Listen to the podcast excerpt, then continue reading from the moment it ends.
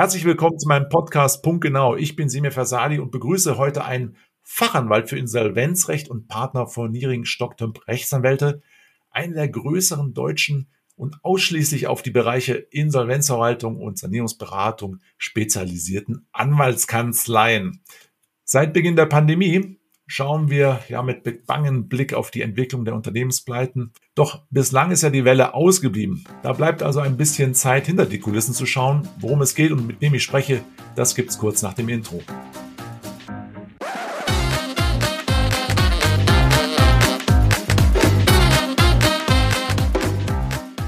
Worum geht's heute? Es geht um das Loswerden, die Erleichterung, Perspektiven und Vertrauen ich spreche mit einem Fachanwalt. Herzlich willkommen, Herr Dubier.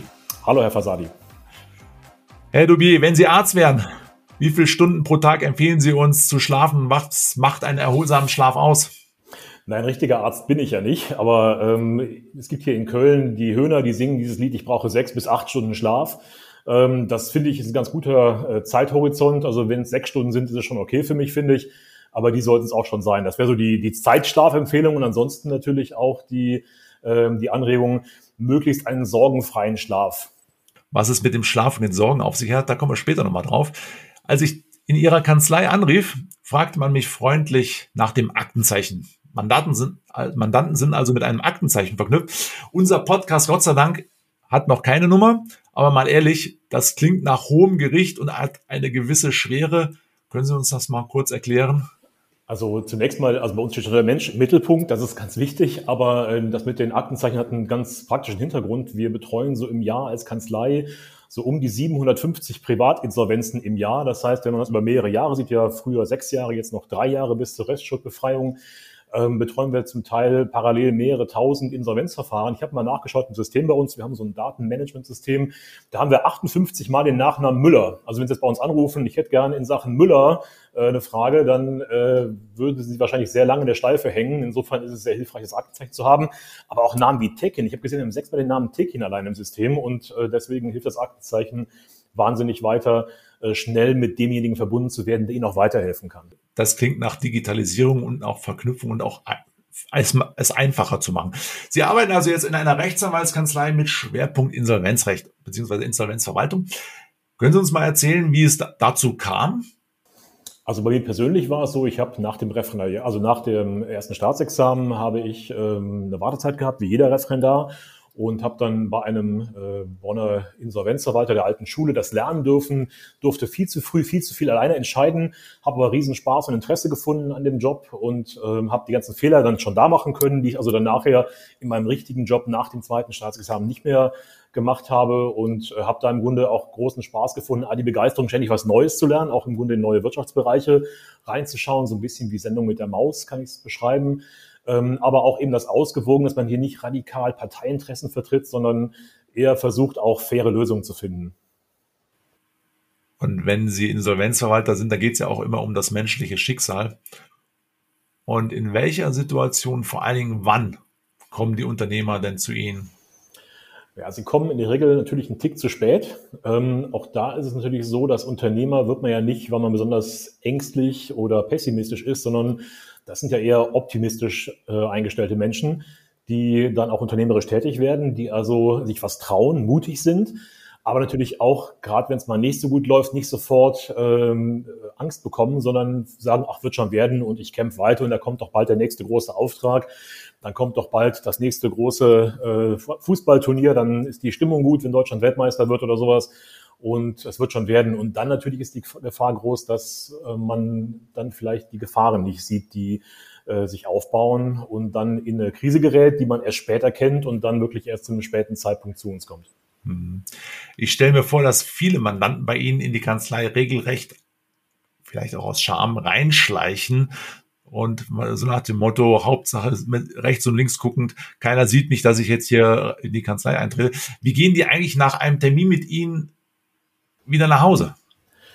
Also ich hoffe, dass die meisten nicht mit Scham kommen, sondern die kommen auch durchaus äh, zum Glück hoffentlich noch mit einem guten Selbstwertgefühl. Die gehen jedenfalls oft raus mit einem Statement wie, ach, es war ja gar nicht so schlimm, wie ich dachte, oder hätte ich es mal früher gewusst. Ähm, also wir versuchen den Leuten auch auf dem Weg Mut mitzugeben wieder und letztlich Perspektiven zu schaffen, ähm, und dass es wieder weitergehen kann. Hm. Wir hatten ja eingangs gesagt, wenn Sie Arzt wären, aber Sie arbeiten ja scheinbar so ein bisschen wie ein Arzt, denn Sie vermitteln so wieder Perspektive oder Leichtigkeit. Vielleicht nehmen Sie auch mal das ein oder andere ab, ja, wie ein Pfarrer, äh, wie also nach, nach so einer Beichte. Was sind denn die Gründe für so eine enge, vielleicht auch emotionale Bindung zu Ihrem Mandanten? Wie baut sich da sowas auf oder baut sich da überhaupt was auf?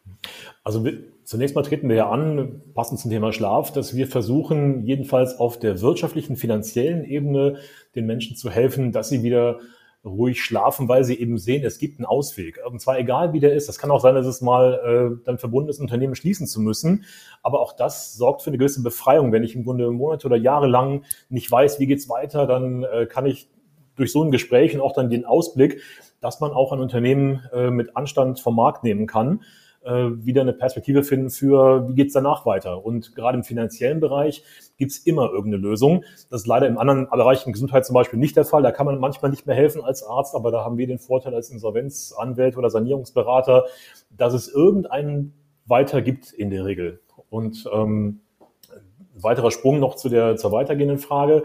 Ähm, eine Gefahr, die wir natürlich haben, ist, dass wir uns auch gerade bei Unternehmensinsolvenzen oder Sanierungsberatungen sehr schnell ja sozusagen äh, gemein machen mit dem, mit dem äh, Mandanten, mit dem Schuldner, dann spricht man sehr oft von wir müssen und wir sollten. Das geht sehr schnell. Das ist einerseits sehr schön, das ist eine große Begeisterung für die Sache. Natürlich ist die Gefahr da, dass ich mir nicht anmaßen darf, als Insolvenz-Sanierungsanwalt plötzlich dem Bäckermeister zu sagen, wie er sein Brot backen soll. Ich kann hinterfragen, warum ähm, ist der Wareneinsatz so besonders hoch bei Ihnen? Der ist viel höher als branchenüblich. Das kann ich natürlich muss ich auch fragen. Aber jetzt zu sagen, er muss ein bisschen weniger Hefe dabei mischen und ein bisschen mehr Zucker, das ist, glaube ich, nicht unser Job. Was schätzen denn in diesen Momenten die Mandanten also und auch ihre Mitmenschen an Ihnen, Herr Dubier? Ich glaube, es ist zum einen, ähm, dass wir auch als Kanzlei insgesamt, aber das glaube ich kann ich auch ganz gut, wir sind recht empathisch. Also wir, wir, ähm, ja, wir sind nicht ähm, so technokratisch und sehen jetzt wirklich nur das Rechtliche, sondern wir versuchen äh, pragmatische Lösungen zu finden und auch natürlich Optimismus auszustrahlen und wiederzugeben. Und im Grunde gilt es für Vertrauen wiederherstellen. Und das gilt nicht nur jetzt nach außen hin, weil Insolvenz heißt ja ganz oft, vorher ist ein Vertrauensverlust entstanden. Im privaten Bereich, im geschäftlichen Bereich. In ganz vielen Bereichen ist Vertrauen verloren gegangen und äh, letztlich auch vielleicht für den Mandanten oder den Schuldner selbst. Der hat sein eigenes Selbstvertrauen verloren. Und wir treten dann auch an, dass wir insgesamt überall wieder Vertrauen herstellen oder Wege aufzeigen, wie das gehen könnte. Das klingt ziemlich spannend. Vertrauensaufbau, wie man also da, vielleicht gibt es ein Lehrbuch irgendwie mal bei Ihnen in der Kanzlei, dass man mal lesen, nachlesen kann, wie man das macht, weil ich glaube, da würde ich meinen, da gibt es einige Menschen und auch Wirtschaftler oder andere Interessierte, die dieses Buch regelmäßig ausleihen würden. Ähm, Sie sind als junger Mann ein passionierter Baseballspieler gewesen und sind also heute noch mit dem Sport verbunden. Ich habe das also, ich habe da irgendwie nie so einen Zugang gefunden. Interessant. Deswegen frage ich Sie, wo, sehen Sie zwischen dem Baseball und einer Insolvenz Parallelen? Also zum einen ist es, finde ich, ganz wichtig zu lernen, mit Scheitern umzugehen. Beim Baseball sind die besten Schlagleute, die Schlagmänner, dann erfolgreich, wenn sie so 35 Prozent erfolgreich sind. Also 35 Prozent der Bälle sind Treffer, also Base-Hits, wie man sagt. Aber in zwei Dritteln der Fälle scheitert man. Das heißt, man macht einen Aus oder schwingt daneben. Das heißt, man lernt schon beim Baseball automatisch in diesem Duell Werfer gegen Schlagmann, als Schlagmann jedenfalls, dass man meistens scheitert. Und äh, auch diese Erfahrung zu scheitern, die hilft natürlich auch dabei, ähm, berufliches oder wirtschaftliches Scheitern irgendwo vielleicht besser zu verarbeiten. Und was beim Baseball auch noch ganz wichtig ist, sind ganz viele Sprüche, die so sich im Laufe der Jahrhunderte fast entwickelt haben ähm, Baseball ist ja ein Spiel ohne Zeitbegrenzung. Das heißt, äh, nicht wie beim Fußball, wo es 3-0 steht, kurz vor Schluss, da weiß man, das Spiel ist gegessen. Beim Baseball kann sich noch einen letzten, letzten Inning, wie es dann heißt, äh, das Ergebnis komplett drehen. Das heißt, so ein Spruch wie It ain't over till it's over ist äh, auch fürs natürlich äh, wirtschaftliche Leben ganz, ganz hilfreich. Man also bis zum Schluss kämpft. Ich hatte mal vor Jahren schon ein Unternehmensinsolvenzverfahren. Da habe ich äh, am 30. April vormittags den Mitarbeitern leider am Ende ihrer Kündigungsfrist gesagt, dass wir den Betrieb heute leider einstellen müssen, weil wir doch nicht geschafft haben, einen Investor zu finden. Und abends um neun saß ich quasi im Tanz in den Mai beim Notar, habe einen Kaufvertrag unterschrieben, mit dem Erwerber, der doch noch überraschend dann am Nachmittag äh, ganz kurzfristig äh, zugeschlagen hat. Und dann war die Telefonkette am 1. Mai, das war zum Glück ein Feiertag, und haben die erst am 2. und 3. Mai weitermachen äh, müssen.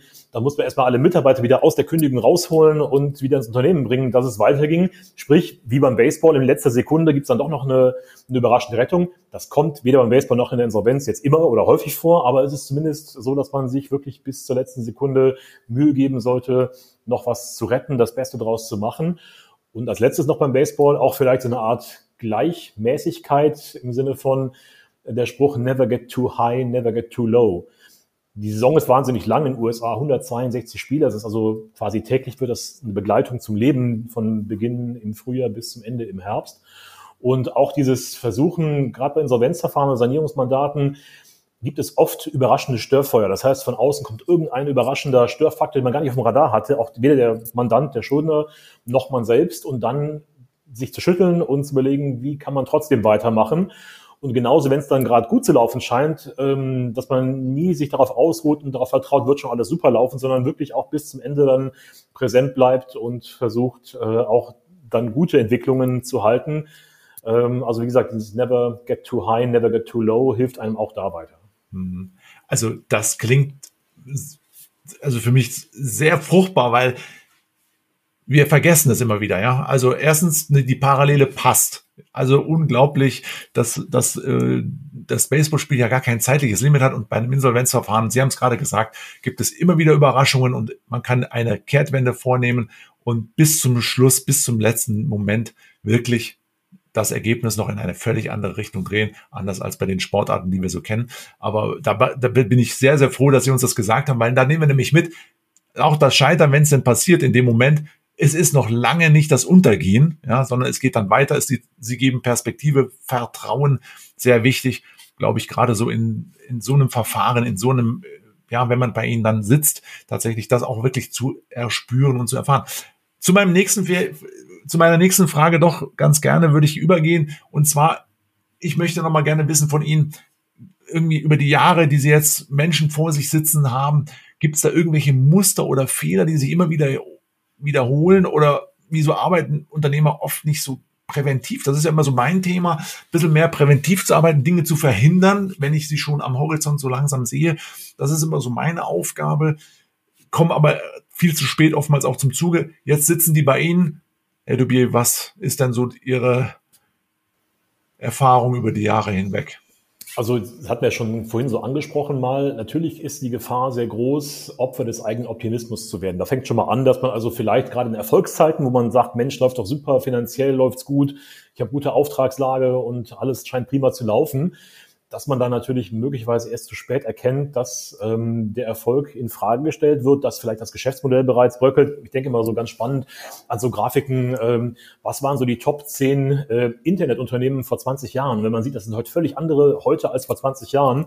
Allein diese wahnsinns zeitliche Dynamik innerhalb von kurzer Zeit, dass sich ganze Branchen komplett umändern und das ist ja durch die Digitalisierung äh, ja ganz weitreichend geschehen. Jetzt haben wir gerade das Thema ähm, Klimawandel, wo sich ja ganze Branchen besser schon vor zehn Jahren hätten anfangen sollen, jetzt vielleicht unter größerem Druck äh, schneller handeln müssen.